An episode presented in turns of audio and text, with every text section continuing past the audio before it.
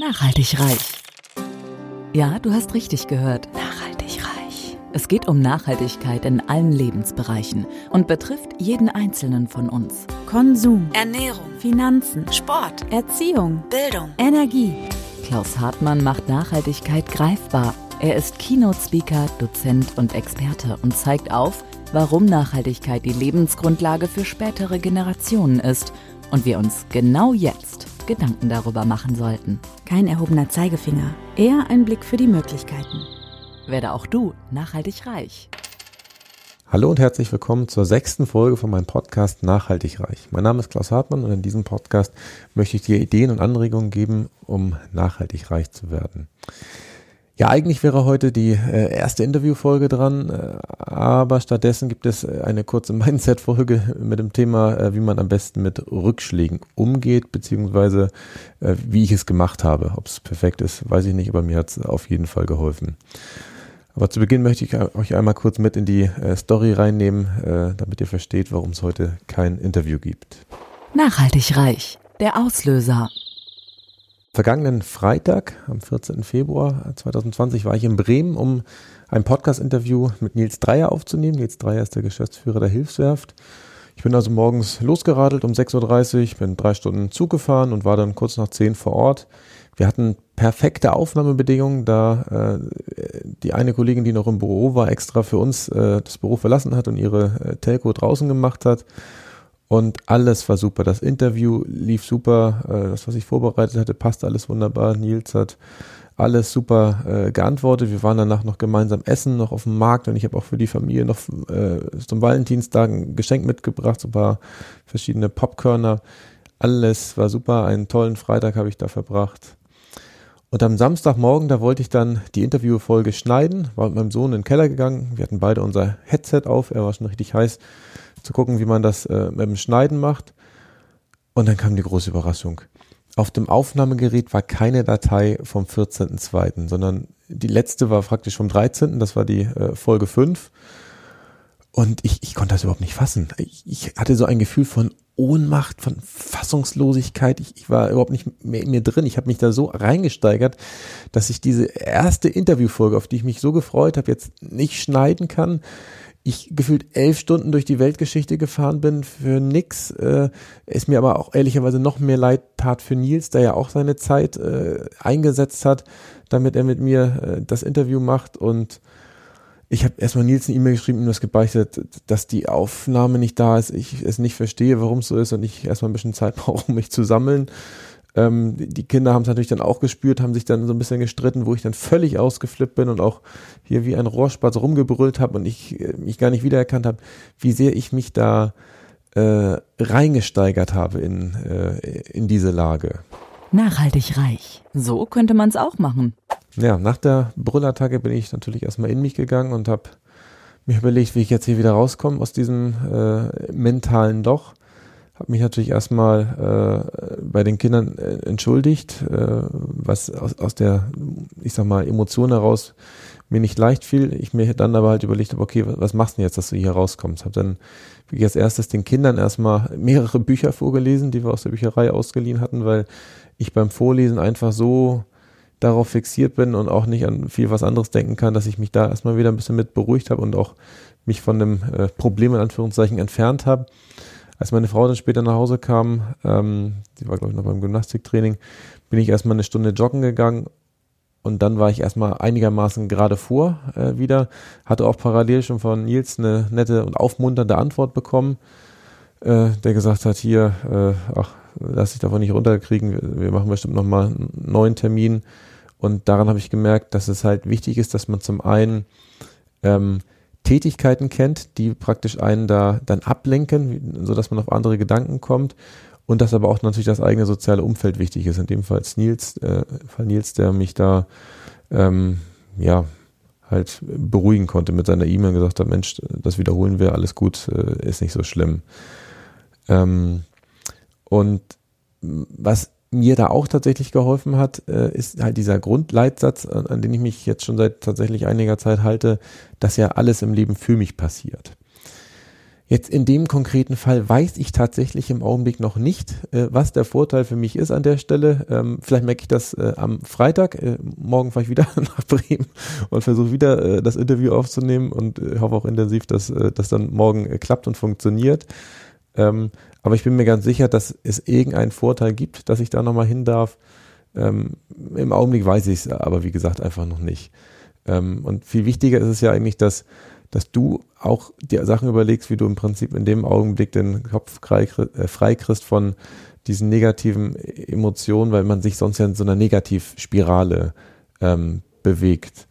Ähm, ich nenne das auch halt äh, so rauszoomen, dass man im Prinzip so ähnlich wie bei einer Kamera einfach mal Abstand zu dem Thema gewinnt ähm, und dir dann wahrscheinlich auch häufig klar wird, dass das, worüber du dich jetzt ärgerst und wo ja auch wirklich diese Emotionen jetzt intensiv am Kochen sind, wahrscheinlich in den meisten Fällen gar nicht so lebensentscheidend ist, äh, wie du es dir in dem Augenblick vorstellst, sondern es jetzt in meinem Fall wahrscheinlich nur bedeutet, äh, dass ich nochmal einen schönen Tag in Bremen äh, verbringen darf und es nochmal ähm, wiederholen darf.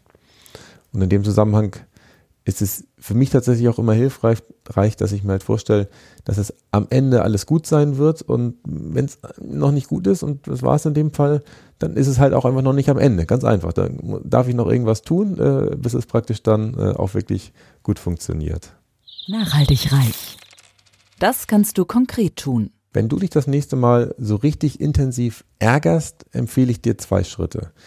Das erste ist, zerstreue deine Gedanken, indem du irgendetwas machst, was dich ablenkt, einfach um die negativen Emotionen zu verlassen. Und der zweite Schritt ist, wenn du dann erstmal aus dem Tal raus bist, äh, überlege dir Gründe, warum das jetzt für dich passiert äh, und, und was für einen Vorteil du davon hast und ähm, sei dabei kreativ, immer im Hinterkopf behalten, alles passiert für dich. Ähm, in dem Augenblick, wo du dich einfach damit auseinandersetzt, was das Gutes für dich hat, äh, bist du schon wieder gedanklich auf dem richtigen Weg und äh, kannst eigentlich äh, nur noch äh, in die richtige Richtung praktisch dich mental entwickeln. Das war die erste Geschichte äh, und ich habe tatsächlich jetzt noch in äh, letzter Zeit eine zweite Geschichte erlebt, ähm, die auch oh, mich aufgeregt hat, aber die im Prinzip auch für mich ein äh, Beispiel dafür ist, ähm, wie man Nachhaltigkeit auch äh, ins Thema Mindset übertragen kann. Und zwar ähm, habe ich schon, äh, ich glaube im Februar 2019 die Domain nachhaltigreich.de äh, gesichert und wollte auch danach dann, wie das ja für die deutsche Gründlichkeit üblich ist, noch das natürlich bei Facebook, Twitter, Instagram, also auf allen sozialen Medien äh, sichern. Aber irgendwie bin ich dann nie in die Umsetzung gekommen und hatte aber auch eigentlich immer vor, ähm, nachhaltig reich als Wortmarke zu sichern beim Deutschen Patent- und Markenamt. Aber damals erschien mir auch die 290 Euro zu hoch, die man dafür als Gebühr bezahlen muss. Ähm, aber ich hatte halt immer das Gefühl, Mensch, wenn es jetzt äh, irgendwie mal hart auf hart kommt, kann es natürlich passieren, dass unter Umständen ähm, jemand äh, vielleicht äh, die Wortmarke denn sichert oder einem sagt, nee, hier darfst du gar nicht verwenden und jetzt habe ich den Podcast darauf gebrandet und der heißt so und ich dann unter Umständen nachher irgendwelche ähm, ja, Anwaltsschreiben bekomme und abgemahnt werde, dass ich da äh, das gar nicht verwenden darf. Und ähm, das Thema oder meine Einstellung zum Thema Geld hat sich ja mittlerweile auch etwas verändert äh, gegenüber Februar äh, 2019 zwischenzeitlich, äh, muss ich zugeben, halte ich viel von dem Zitat von Karl Lagerfeld, dass man das Geld aus dem Fenster schmeißen muss, damit zur Tür wieder reinkommen kann. Und deswegen habe ich ja auch mir eine relativ hochwertige Podcast-Ausrüstung gekauft und ähm, gehe auch mittlerweile zu Seminaren, die tatsächlich deutlich teurer sind als die, die ich vor einem Jahr besucht habe. Auf jeden Fall, ähm, nachdem der Podcast jetzt nachhaltig reich äh, äh, von mir getauft wurde, habe ich jetzt auch mich äh, nochmal dafür entschieden, dass bei, also äh, nachhaltig reich als Wortmarke beim DPMA, also beim Deutschen Patent- und Markenamt zu sichern. Das geht im Grunde relativ einfach auf der Homepage. Ähm, das einzig Schwierige oder Aufwendige ist, dass man sich die richtigen Klassen raussucht. Also es gibt da so 34 äh, Waren und 11 Dienstleistungsklassen die praktisch ganz viele Unterbegriffe, insgesamt um die 10.000 Unterbegriffe zusammenfassen.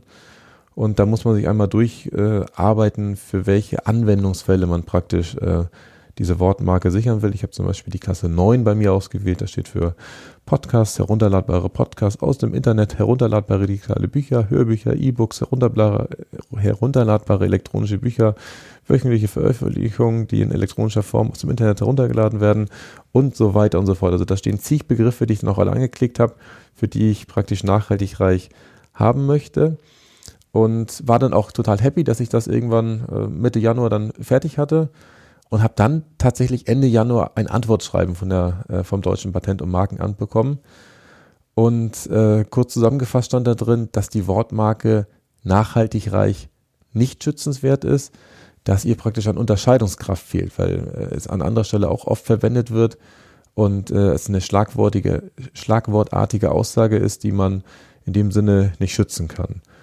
Und das hört sich natürlich, wenn man den Brief kriegt, alles total formal an. Ich habe mir den nochmal rausgesucht. Äh, der Eintragung Ihrer angemeldeten Marke stehen folgende absolute Schutzhindernisse nach 8 Absatz 2 Nummer 1 und 2 Markengesetz entgegen. Und dann wird das weiter ausgeführt, was praktisch da alles nicht äh, gegeben ist.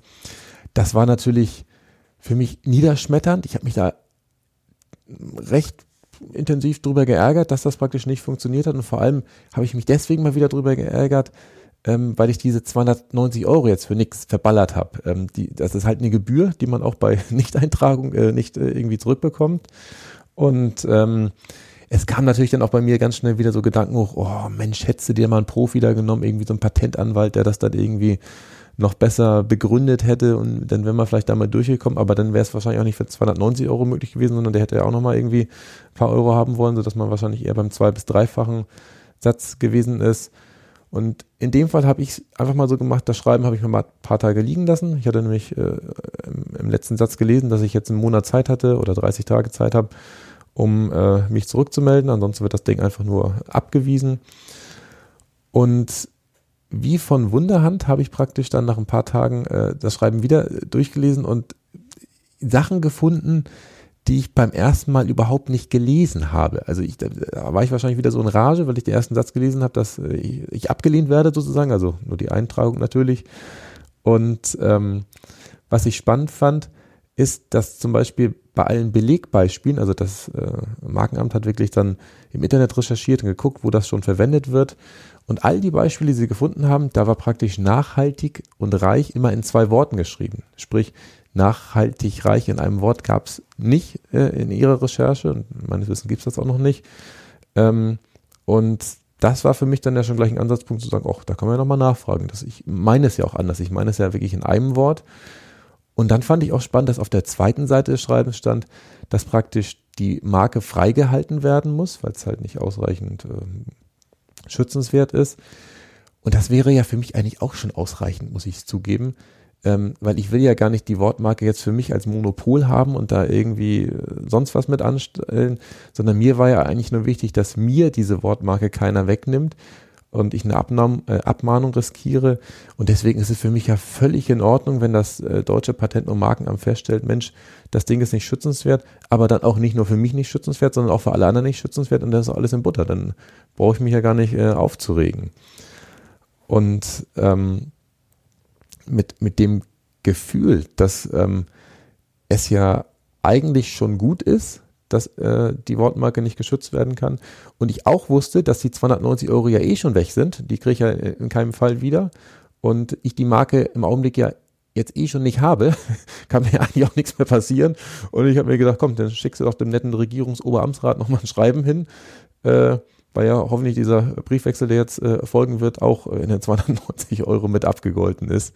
Ähm, auch hier muss ich zugeben, äh, ich habe meine Gedanken ausgeführt, habe das den nett hingeschrieben, habe auch geschrieben, Mensch, wenn es jetzt äh, nicht funktioniert, ist es für mich auch okay, weil ja, wenn ich die Wortmarke nicht bekomme, auch kein anderer sie äh, in meinen Augen bekommen darf, dann ist es okay, aber ich habe halt nochmal auf zwei Seiten dargelegt, warum ich der Meinung bin, dass es eine neue Wortkreation ist und ähm, auch hier weiß ich natürlich nicht, wie das Verfahren ausgeht.